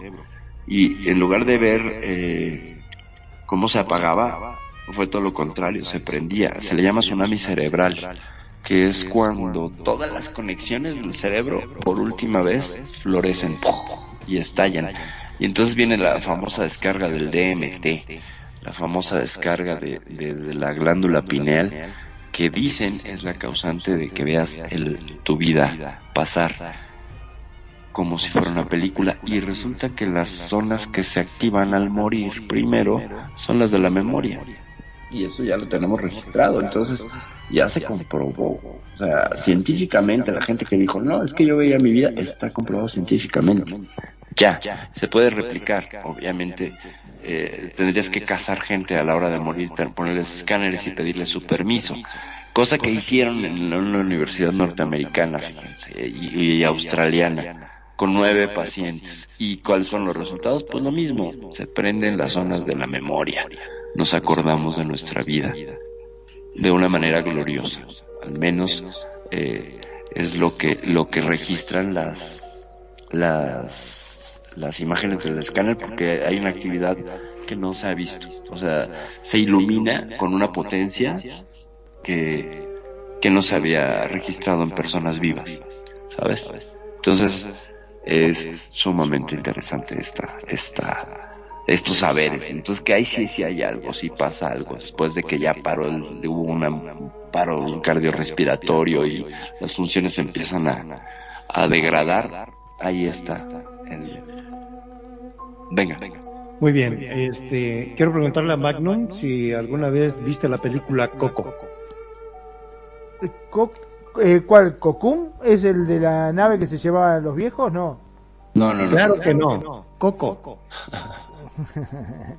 No vio, ¿eh? ¿No la vio? No. Bueno, es, nos representa a los mexicanos esa película para la visión que nosotros tenemos de la muerte. ¿Una de. Disney? ¿Puede ser de Sí. Disney? Ah, De sí, sí, Pixar. de dibujitos. Sí, sí, de Pixar. Sí, ahora sí. De Pixar, ok, de Pixar. Y sí, la tenemos muy en la sangre, esa visión nosotros de la muerte, de que la muerte para nosotros no existe. ¿Sí? Desde tiempos ancestrales, ancestrales, tenemos la imagen de que pasamos a un lugar bonito, un puente, eh, si recuerdas más o menos la película, y de que siempre están nuestros familiares esperándonos, ¿sí? Eh, por eso cuando llega la, la fiesta religiosa del primero eh, de noviembre, eh, para hacerle pelea la hizo la Iglesia Católica, para pelearle al 31 de octubre, el Halloween, eh, la Iglesia creó de manera paradójica la, el 1 y 2 días de muertos, y quedaron juntos. ¿Sí? En ese punto, nosotros vamos este, desarrollando de la visión de los mexicanos, que se hizo una película hasta el 007, James Bond, hizo la película cuando se hizo la celebración de Día de Muertos. Es muy única la visión que tenemos en México de cómo podemos jugar con la muerte, que la hacemos figura, la hacemos piñata, le damos de palazos, nos vamos al panteón a celebrar a los muertos, llevamos comida, le llevamos comida al muerto, burlándonos de la muerte, la hacemos completamente a un lado humano. ¿Sí? Eh, siempre tenemos una visión de que para nosotros hay otra vida, no, no acaba todo en este plano terrenal, hay una vida espiritual que siempre nosotros estamos a la vista de que vamos a llegar, la vamos a tener. No deja de darnos temor y todo, eh, le tenemos cierto respeto al evento de la muerte de algún ser querido, no, no, no, pero sí nos gusta en sus momentos estarnos burlando de que de la muerte. Es una costumbre. ¿Qué puedes decir, Perfil, de eso? Perfi no puede decir nada porque otra vez de vuelta está está peleando, ver, pero con el, no con la muerte, sino con el micrófono está peleando. A ver, ahí ya me escuchan, me escuchan, Ya, me escuchan, me adelante, escuchan, me adelante. escuchan. Ahí Ok. estamos. Eh, a ver, espérenme, déjenme corrijo esto, denme un segundo. Mientras, deme, deme 30 segundos. Ok, adelante, Magnum. Bueno, sí, efectivamente, eh, si hay algo que me quedó de esa película es el hecho de que uno verdaderamente muere cuando ya se olvidan de uno. Sí, Mientras este, los familiares lo recuerden, siempre va a seguir vivo, porque su recuerdo está vivo y presente en todos, ¿no es cierto? Cosa que me pareció fabuloso y maravilloso, ¿no? También. Sí. Y tenemos una preparación siempre eh, ante los eventos de la muerte. ¿eh? Siempre ya estamos con una preparación de que se nos viene, eh, eh, vamos a los velorios, compartimos el dolor en su momento, pero también hay risas, hay convivencias recordando las acciones del difunto. No todo es tristeza para nosotros. Nos duele su partida, pero siempre tenemos la idea de que están en un lugar mejor. ¿Sí? La expresión que tenemos siempre ya está ya está descansando. Ya lo fuimos a sembrar al Camposanto. Ya está en el cementerio descansando y desde allá nos está cuidando. Tenemos la idea también de que cada familiar fallecido es un intercesor que nos va a dar su protección desde el más allá y nos va a ayudar a pasar ese, ese, ese trauma cuando nos toque a nosotros. ¿Verdad? Qué bonita, qué bonito concepto, ¿no? ¿Qué, qué La verdad que de sí. eso? sí, sí, sí, es algo maravilloso y te digo que es eh, te ayuda a tomar la muerte con otra filosofía. Sí, sí, con, exactamente. Sí, Ver- eh, o sea, quitarle ese manto oscuro que le dan, Ese sí. desgraciadamente le dan un manto tan oscuro y tan tétrico que verdaderamente te asusta. Vos decís, ¿qué miércoles es esto? ¿Viste? Eh, ¿Se sufrirá? ¿Qué es lo que pasará? Te encontrarás con, no sé, como el infierno de Dante, que tenés que pasar todas estas cosas.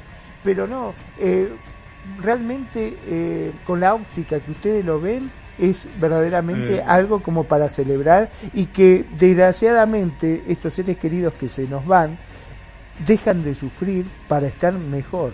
Y como quien dice, allanarnos el camino para cuando nosotros nos toque partir también, ¿no? Sí, hubo, ah, cuando se difundió esta película, estuvo sometida a censura por muchos países. Por ejemplo, China no permite en las películas de fantasmas y de por cultura. Cuando los que iban a censurar la película la vieron, eh, leí una reseña que se levantaron, aplaudieron, aplaudieron el concepto de familia, ¿sí? Eh, más que de fantasmas, para ellos se les hizo maravilloso, este, cómo puede unir la- el amor de familia, traspasar el límite de la vida y de la muerte, ¿verdad? Ya estoy. Sí, adelante, perfil. Ok, bueno, estaba en, con lo de la cultura mexicana, ¿no? Ese era el Sí. comentario que me correspondía. Eh, pues bueno, yo vi Coco a fuerzas bajo protesta y casi este bajo amenaza con pistola y todo, pero bueno, la vi. Eh, la vi porque, pues bueno, ahí tengo ideas de que a mí no, no, me, no me gusta, por muy precisa que sea la representación, que venga de afuera, ¿no? O sea, una vez más, tiene que venir alguien afuera para decirnos cómo somos, entonces nosotros carecemos de una forma de narrarnos. Era mi pelea, ¿no? Pero ciertamente sí hay cosas en Coco que son muy mexicanas, mucho, mucho, mucho, mucho, muy tradicionales. Y sí representa esta cosa del Día de Muertos y que nos burlamos de la muerte. No, yo creo que no es porque no creamos en ella, más bien le tenemos demasiado respeto, pero pues vamos para allá, ¿no? Vamos para allá y entonces todos deseamos que pues nos pongan nuestra foto en el altar, que nos lleven de comer, que nos hagan el camino de Cempasúchil para que entremos a la casa, de nuevo todo este este ceremonia de retorno, ¿no? Como decían los egipcios, acá la tenemos un poco más este suntuosa, ¿no? Y no requiere un cuerpo, pero comemos pan de muerto, ¿no? Y el pan de muerto Sí. tiene una calavera y unas tibias ahí. Los muertitos los representamos, el Día de los Muertos los representamos en un pan, hacemos figuras de muertos y nos lo comemos, ¿eh? No porque seamos caníbales, caníbales.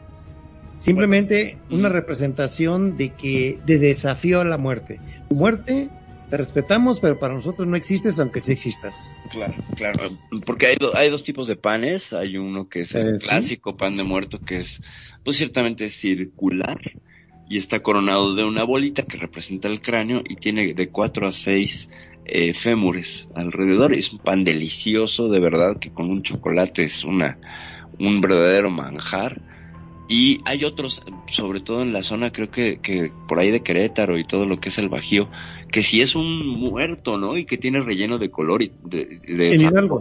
En Hidalgo y lo, y lo cortan y te dan la pierna, etcétera. De hecho tenemos un pan que se llama pierna, que lo venden eh, así todos los días fuera de temporada de muertos. Se, se llama pierna y te lo comes. Pierna, oreja, ojo de buey. El- la panadería mexicana está llena de partes del cuerpo, ¿no? Sí. Cuellos, orejas. Exacto, sí, sí, sí. Entonces los nombres son muy interesantes.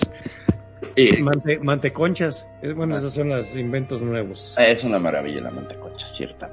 La manteconcha. Es una híbrida. Es la fusión de dos panes tradicionales mexicanos en uno. Ujú. Y una Ese- manteca. a ese le entro, ¿eh? A ese le entro. Es muy rica, ¿eh? Es muy rica, sí. Sí, sí, Sí, sí. sí, sí. Bueno.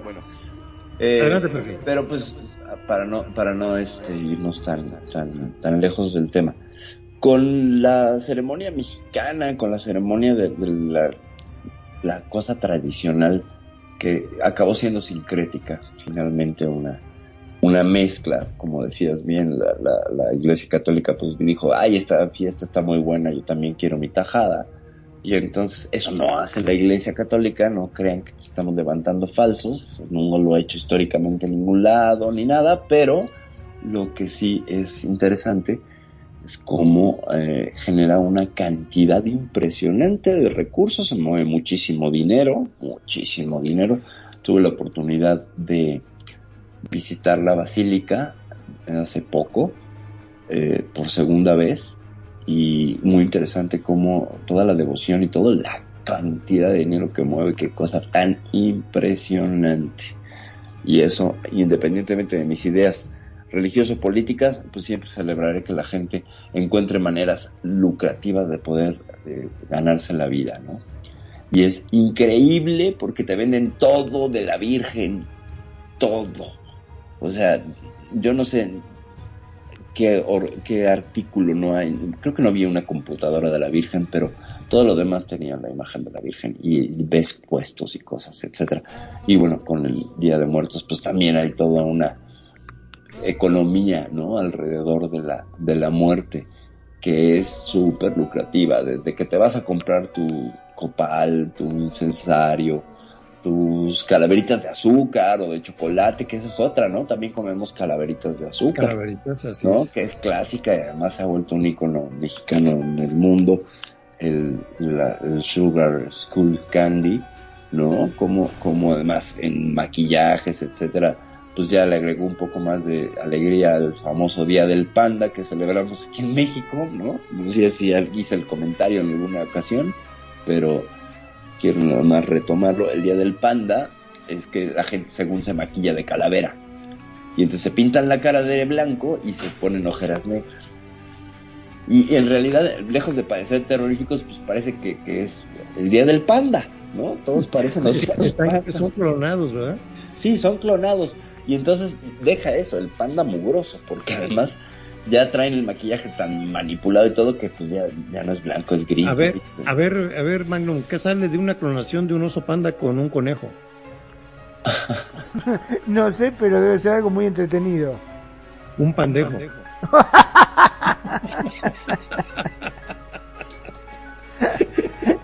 Eso está bueno, está bueno, está bueno, está bueno, me gusta. Perdón, perdón, pero para interrupción. No, no, no, está no, bien. Me, no me la puede aguantar. No, no, está bien, era, era, era pertinente y este, y necesario el, el comentario. Entonces, pues bueno, hacemos esas cosas, ¿no? Podemos ir de lo sublime a lo ridículo en este país, por supuesto, en la y en este pro, y en este programa también, ¿eh? Ah, no, claro. Trágico pues, cómico del cuscus. Exacto, trágico, tragicómico asfixiante.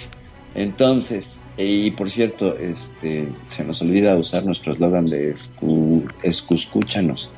Y la verdad es que cada programa yo quiero que meterlo en algún momento, pero pues ya lo tuve que meter a fuerzas porque no, no se dio ningún comentario a, a, a eh, hacia modo para, para Ajá, decirlo. Hay que acomodarlo. Exactamente. Pero bueno, yo creo que vamos resumiendo, como ven, estamos Sí, cómo no, cómo no. con buen tiempo, eh, podremos hacer un gran resumen final. Un buen resumen final de lo que es eh, cómo tratamos nosotros este. Eh, cabe aquí que pues, hagamos esto. Hay gente de que de verdad sí le impacta mucho o sufre demasiado con el pensamiento de morir. Es correcto. Sí, en muchas ocasiones esto puede causar síntomas físicos y psicológicos, ¿eh? Principalmente eh, vamos a citar algunas, algunas este, síntomas. Cuando uno tiene eh, miedo de morir. Tiene sensibilidad a la temperatura fría y caliente. Puede ir relacionado a la fobia a la muerte. Puede sentir ahogos. ¿sí? Eh, va a buscar uno la manera de mantenerse joven e inmortal. ¿Sí? Claro.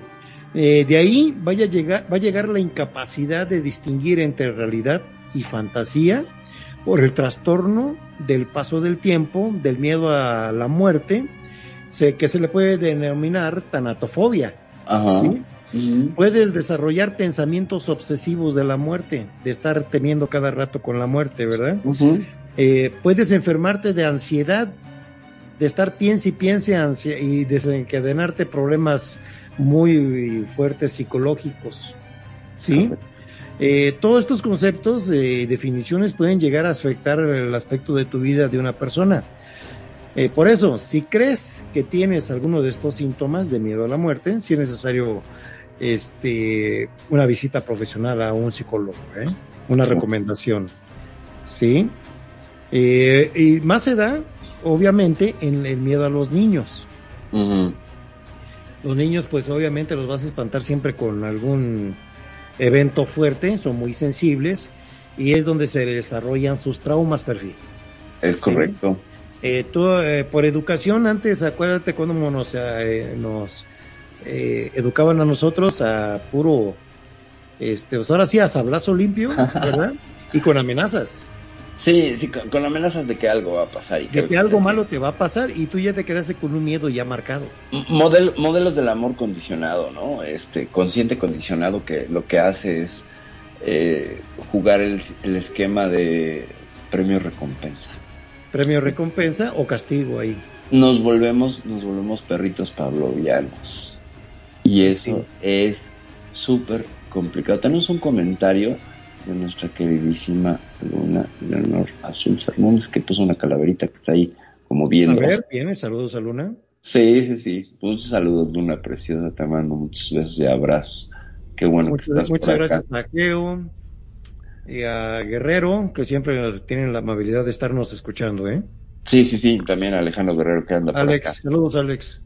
Que anda escuchando. De hecho, de hecho me dijo en un, un comentario por, por inbox que estaba esperando el programa y que lo iba a escuchar cómodamente en su casa junto Y junto- saludos a Druna de Brasil que nos visita aquí. Ah, sí, claro, por supuesto. Saludos a Druna.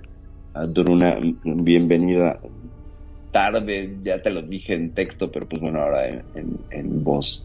Bienvenida, qué bueno que estás aquí con nosotros en la estación, escuchando todo nuestro nuestro desastre Nuestro ordenado, nuestro nuestra desafío a la segunda ley de la termodinámica que implica que todo va hacia la entropía y todo se degrada. Y eso es algo que no nos enseñan.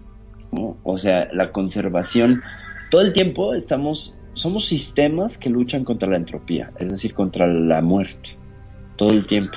Si te fijas, el impulso de vida es justo no morir. O sea, tú vives, ya sea nosotros los humanos que buscamos trabajar para tener recursos para poder comprar alimento para seguir vivos, ¿no? Y todo es esta lucha contra la muerte, todo el tiempo. Entonces, o sea, ¿para qué tenerle tanto miedo a la muerte cuando es la invitada que esperas toda tu vida? Es tu acompañante. Bueno, Compa- eh, claro, bueno, es- bueno o malo es el concepto bueno o malo que tomamos. Una de dos. ¿Tú vas a gozar de la vida si sabes que estás cargando la muerte? Eh, sí, claro, de eso se Eh, trata. ajá, exactamente. El, el, el- hay mucha gente que le- es lo que acabo de ahorita comentar, come- eh, comentar. Hay personas que toman esto como una mm, algo ya fatídico, Ajá. ¿sí? Ya es un motivo de preocupación inmaterial. Ya es una enfermedad el Ajá. estar cargando entre comillas a la Ajá. muerte. Cuando tú puedes hacerla tu acompañante y Ajá. bueno, ahí vas a estar y voy a llegar en algún lugar, Ajá. ¿sí? Ajá. Y le- la iglesia te dice otra cosa, no tengas estos pensamientos, tú tienes que pensar en un Dios vivo y Dios te va a, cam- va a caminar contigo, Ujú. ¿sí? Y te va a llevar a un, vas a llegar en un momento donde tu vida terrena termina y empieza tu vida espiritual y sigue tu vida por lo cual la muerte no existe, a través de la resurrección. En esa visión del mundo. ¿no? ah, sí, O sea, Hazlo- hablé como sacerdote, ¿verdad? eh, sí, sí, sí, sonaste como la paz sea con ustedes. Y no me ni pate Ah, se fiesta exacto. con respeto. Exactamente. Bueno, eh, yo diría ante ello Komm suser Tod, ¿no? Que sería en alemán Ven dulce muerte. Eh, la muerte es un aliado, la tenemos todo el tiempo, todo el momento está acompañándonos. Y se los expliqué la otra vez al público de una de dos maneras. Una, cada vez que inspiras, estás viviendo, y cada vez que exhalas, estás muriendo. Cada vez que te vas a dormir, te mueres. Pierdes la conciencia. Hay veces que no sueñas y que no hay nada. De eso a la muerte no hay gran diferencia, pienso yo, ¿sabes? Entonces, ¿cuál es la angustia? Si lo haces todos los días, todos los días estás practicando a morirte, todos los días. ¿Sabías que un tercio de tu vida te la pasas durmiendo? Claro, o sea, un tercio de Qué la vida. desperdicio, ¿no? Claro, bueno, pues es que es un asunto de ATP, pero pues bueno, vivimos poco. No somos gatos, afortunadamente, que ellos se la pasan más de la mitad de su vida durmiendo, ¿verdad? Entonces, sí, pero por- es un asunto de conservación de la energía, ¿no? O sea, ¿qué pasa? Si yo duermo, descanso, mantengo más energía que puedo utilizar en cualquier momento um, para el sistema, bueno, para desatar la, la respuesta lucha-huida. Entonces, los, los animales son geniales para tener energía para, para huir o, o- o atacar, ¿no? Nosotros seguimos encadenados a ello porque seguimos siendo monos desnudos, como diría ese fabuloso libro de este autor que se me acaba de escapar el nombre, maldita sea, el, el mono Desmond Morris, en este libro de los 60 que es una oda maravillosa al humanismo y a la y a la visión antropológica rompedora, ¿no? Con, con esta, esta idea de que sí, ciertamente somos changos rasurados, ¿no? Y, y- y no hemos cambiado mucho y tenemos mucha, mucha animalidad que tratamos de civilizar y de disfrazar de muchas maneras, pero son edificios conceptuales, simbólicos, sin ningún valor. Nosotros somos los que le damos un valor, porque en realidad esta situación de, ah, bueno, vamos a, a mantenernos vivos y jóvenes y todo, y disfrutar la vida, y etcétera, etcétera. De, de entrada nos vamos a dormir la tercera parte de nuestras vidas. ¿Cuál disfrute? ¿No? O sea, ¿cuál disfrute? Sí, así es, un tercio. Venimos a la vida a acumular experiencias, las buenas, las malas y todo, y disfrutarlas y decir, "Güey, vaya, qué maravilla, qué padre. Pero creo que somos el universo mirándose a sí mismo, el universo teniendo conciencia y estudiándose a sí mismo y cuestionándose a sí mismo. Por tanto, somos parte de todo eso más grande, ¿no? Que nuestra limitada visión del mundo, eh, de los problemas mundanos y cotidianos y familiares y laborales, etcétera. Perdemos esta visión cósmica a veces. Yo siempre he sido, eh, pues, muy enfática en que recuperemos la humildad cósmica donde veamos que nuestros problemas pues absolutamente no son nada. Si los comparas en tamaño o crees que a Saturno y al Sol y al, al sistema solar le importa que tu vecina te tire el can no. Tú crees que a la galaxia o al cúmulo local de galaxias le interesa o le preocupa que te estés peleando porque tu ex mujer te quitó el partner no por supuesto que no ¿no? A ese nivel no creo que resuene. Entonces, ¿por qué tiene que resonar en tu vida? ¿Me explico? Es tomar ese macro de donde venimos finalmente y usarlo como herramienta para sanar. Y además vamos a ir de regreso. Somos el producto de la muerte de una estrella. Nada más. Sea, el ciclo creación-destrucción, nadie se escapa. Nadie se escapa. Así es. Cuando nos toca, pues bueno, cuando nos toca dar ese salto, pues, lo mejor es en el gozo y el disfrute. Y además venimos preparados biológicamente con un equipo para que no sea lo menos traumático, para que sea incluso positivo. No vemos a la gente yéndose a los infiernos y sufriendo. Hay- Hay casos que sí, de gente que después de morir ve cosas horribles, pero son los menos. Los más narran experiencias bonitas y hermosas. Entonces, mm, no creo que, si fuera así terrible y ay no, nos van a decapitar y todo eso. Esas son angustias que tenemos y de nuevo tiene que ver con el ego de sentirnos tan importantes que alguien va a venir a castigarnos. En, realidad no. En el orden cósmico de las cosas no somos ni hormigas. No tenemos un tamaño, vaya, a nivel escala planetaria ni nos vemos, ¿no? O sea, tú estás en la órbita y no vas a encontrar ahí tu calle, tienes que ir a Google Maps y a darle zoom, ¿no? Y es eso, el zoom que hace que te centres en las cosas y que dejes de ver el resto de, del panorama. Cuando tú puedes ampliar el zoom y ves que no todo es tu cuadra, tu calle, tu colonia, tu sector, tu ciudad, tu estado, tu país, tu continente, tu planeta, ¿no? Cómo vamos del micro al macro. Entre más amplio sea, menos sufrimiento hay. Al menos eso es lo que yo he aprendido con todo esto. Que ahora sí con lo que me he metido, Sí, dos veces ya, por cierto, eh, pues es- vas a acabar volviendo a esa fuente, a esa fuente original. ¿Cuál es? El universo que pues parece que también él tendrá un fin y será alimento para algo más. Y se cola o se colapsa, o se enfría, o se disgrega y se desmembra y se deshace, pero todos vamos para allá. Entonces, Muy bien. Vamos a escuchar las opiniones de Magnum. Venga. Bueno, por algo yo siempre digo que hay que tratar de ser feliz, ¿no? Que eh, dejar un poquito a veces de lado esas preocupaciones que tenemos, que nos ponemos a, pensar o a tratar de justificar o empleamos nuestro tiempo tratando de hacer más dinero, tratando de, de resolver problemas cuando en verdad lo que deberíamos ser feliz. Y para todos nuestros oyentes que justamente nos están escuchando, que después seguramente van a escuchar el podcast, se tienen que quedar tranquilos y tratar de vivir mejor, tratar de ser más felices, sobre todo cuando a tanto Preto como este Perfi acaban de decir que acaban de invitar a la muerte que los acompañe, que los siga a ellos. Entonces, mientras esté con ellos, nosotros estamos salvos.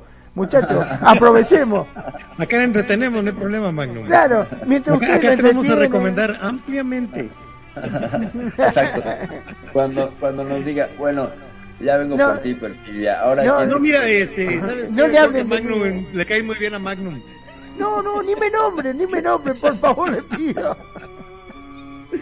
Es más, me dijo que te voy a invitar a un, un mate allá, allá, ahí, este, ahí donde tú gustes. No, no, no Muy sé ni bien. cocinar, no, no, olvídate, conmigo no. No, ni me nombre, por favor, le pido. Pues miren, vamos a hacer este, un pequeño compe- compendio, Venga. un muy pequeño, de unas recomendaciones para todos nuestros oyentes y amigos que nos están acompañando, nos hacen el favor de estar sintonizando Radio Consentido con el Cuscus 30. Ujú. Eh, vamos a ir resumiendo los casos de los pensamientos que tenemos sobre la muerte. ¿Sí? ¿Cómo, ¿Cómo podemos superar el miedo? ¿Cómo podemos manejar el miedo a la muerte? Existe una serie de métodos que podemos seguir para poder superar nuestro propio miedo. Según las, te- las terapias psicológicas, podemos superar el miedo a través de estos pasos. Número uno, acepta lo inevitable. La muerte llegará, es un hecho.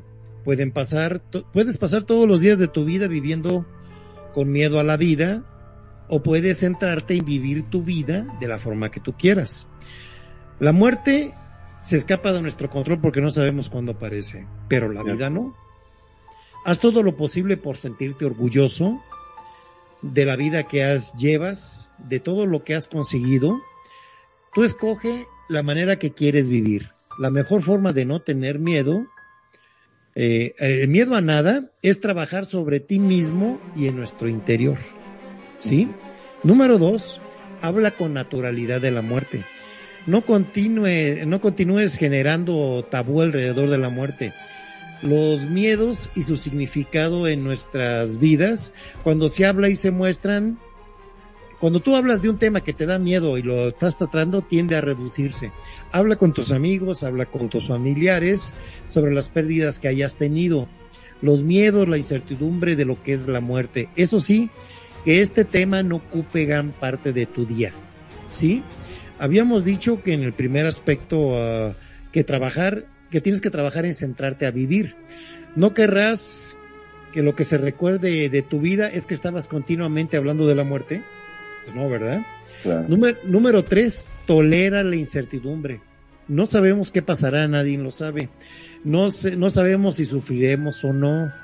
Si bien es cierto que hay múltiples testimonios de personas que han estado al borde de la muerte, que explican que en ese momento, como decía Perfi, sienten paz, sienten tranquilidad. No sabemos qué ocurre realmente hasta que nos suceda. Por lo tanto, no adelantemos los acontecimientos, no sabremos qué pasará en el futuro, pero podemos centrarnos en controlar nuestro presente. ¿Sí? No se, no se puede vivir con miedo a la muerte. Por ello debemos aceptar que esta pasará en un momento u otro para poder estar disfrutando cada aspecto de tu vida. Punto número cuatro. Explora la espiritualidad y la filosofía. A veces la mejor forma de superar el miedo a la muerte o incluso perder el miedo es precisamente investigando e intentando buscar respuestas a nuestras inquietudes y preguntas. La filosofía y la espiritualidad que tú elijas, el camino que tú elijas, pueden ser dos fuentes de conocimiento alrededor del tema para pensar cómo sería la muerte. Punto número 5. Haz que tu muerte sea parte de tu vida. El objetivo final de pensar en la muerte es precisamente intentar aceptarla como parte de la propia vida. En estos casos, en lugar de ver a la muerte como algo negativo, puedes potenciar tu visión que esta, se que esta es precisamente necesaria para poderla vivir. Es un tema muy fuerte Ajá. que tú tienes que estarlo evaluando y, y, y- y- y diluyéndolo, cómo lo vas a tomar, ¿verdad? Ahora, punto número seis. Céntrate en tu bienestar. Para poder dejar atrás el miedo a morir es necesario trabajar en ti mismo. Nuestro interior es vital, es vital para afrontar cada uno de los escenarios que nos presenta la vida. De esta forma podemos dejar de pensar en la muerte para explorarnos a nosotros mismos y conocernos mucho mejor. Esto nos hará tener una, una actitud muy fuerte tanto ante la vida como ante la muerte. Con esto cierro este comentario y pasamos a nuestra despedida por parte de nuestros eh, eh, este, panelistas de esta noche, Perfi y Magnum, para ir cerrando nuestro programa Cuscus número 30. Adelante amigos. Pues Magnum o yo. Bueno, bueno, vamos, arranco yo directamente, no hay problema. Este, yo me voy primero, no tengo drama. Eh, lo único que sí me gustaría decirle a todos aquellos oyentes que, que este, por ahí piensan, estudian, descubren o al momento de su muerte eh, encuentran la manera de volver y quieren contactarse con nosotros para poder contarnos, no, que por favor conmigo no cuente, que vaya con Perfi o con Preto. Conmigo no se acerque porque me cago encima, por favor. Vayan con ellos, cuéntenle que, de qué se trata, qué es lo que pasó y después que ellos me informen, ¿no? está todo bárbaro. Pero conmigo abstenerse, por favor. Mi nombre es Dacuz, transmitiendo en vivo y en directo desde Mar del Plata, República Argentina. Gracias, gracias por estar ahí, gracias por escucharnos, gracias por elegirnos y hacer de Radio Consentido su radio. Gracias también a todos los que nos están siguiendo ahora a través de los podcasts que cada vez son más, este, ya saben, www.radioconsentido.blogspot.com.ar Ahí están agrupados todos nuestros podcasts y van a poder escuchar cualquiera de las emisiones que hacemos aquí en la radio. Están para que no se pierdan absolutamente nada. Ya saben, sean felices, el resto son solo consecuencias. Perfecto. Perdón, estaba escribiendo un email al sindicato de aparecidos, fantasmas, almas en pena, almas del purgatorio, para darles tu email, pero bueno, ahora sí vamos a cerrar el, el programa, bueno, al menos mi participación. Pues bueno, si hay algo después, sí, sí hay algo después. No hay vida, no, pero sí hay otro estado. Hay otro estado donde la conciencia permanece, se diluye y pues, se va del todo y se vuelve parte del todo. Es un estado de alegría profundísima, de paz. No es un dolor y una... No. Eh, de hecho, yo considero que muchas de las almas, bien llamadas almas en pena, no llevaron una terapia adecuada y por eso se quedaron ahijados o anclados o apegados a ciertas cosas materiales, emocionales, etcétera, y no se liberaron, no se autoliberaron. Entonces permanecen de alguna manera ahí manifestándose en este plano, eh, pues sufriendo, ¿no? Eh, eh, yo creo que la muerte no es el- la extensión del sufrimiento. Tu muerte es según tú viviste, tu muerte va a ser según tú vivas. Si tú has vivido en sufrimiento y dolor, pues así va a ser tu muerte. Si tú vives en otra perspectiva que permite que esté la alegría, la tristeza, una completud, del mismo modo será tu florecimiento final. Es, es- es algo que creo que casi está correlacionado. Entonces, pues para tener una muerte bonita, yo sí quiero tener una muerte bonita. O al menos, no en el mejor de los escenarios, pero sí poder decir, "Mm, valió la pena. Todo este viaje valió la pena. Si puedo volver a hacerlo, lo haría. Y si no, pues, ay, qué rico, me voy a dormir mucho, mucho rato. Soy Porfidia Vela, desde la Ciudad de México. Les mando muchos abrazos, pretoriano. Muchas gracias amigos. Es así como damos cierre por esta noche al programa número 30 de Cuscus. Ha sido todo un placer intercambiar eh, todos estos teoremas con mis excelentes amigos, primero amigos y después panelistas de lujo que tenemos siempre en Radio Consentido, Perfidia Bella y Magnum Daclon, dándole las gracias a todos nuestros radioescuchas que estuvieron atentos a nuestras ideas, a nuestras contribuciones, a nuestros intercambios, a nuestras risas. Y les mandamos un caluroso saludo. Muchas gracias a Druna que nos acompañó esta noche aquí, escuchando todo el tema de la vida después de la vida. Soy Pretoriano Chrome y nos les decimos, nos vemos en el siguiente Cuscus. Buenas noches amigos, hasta la próxima. Descansen.